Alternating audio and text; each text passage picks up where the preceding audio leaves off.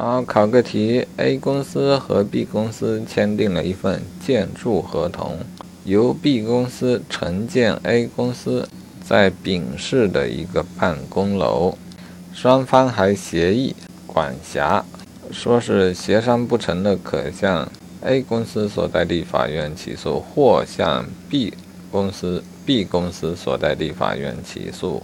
后来就出问题了，A 公司起诉。问有管辖权的法院是哪些个？A 公司所在地、B 公司所在地，还有这个办公楼所在地。啊，首先两个公司所在地是协议管辖所规定的范围，按道理是属有管辖权啊，除非他的协议管辖无效。什么情形他协议管辖会无效呢？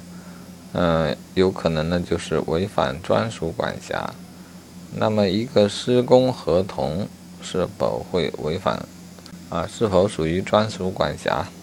解析说，因不动产纠纷提起的诉讼由不动产所在地人民法院专属管辖。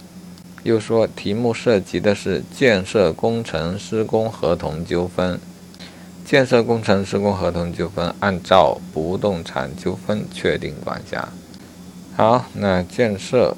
建设工程施工合同纠纷属于不动产纠纷提起的诉讼，应当专属管辖，因此协议协议管辖无效，只有办公楼所在地法院有管辖权啊，又错了吧？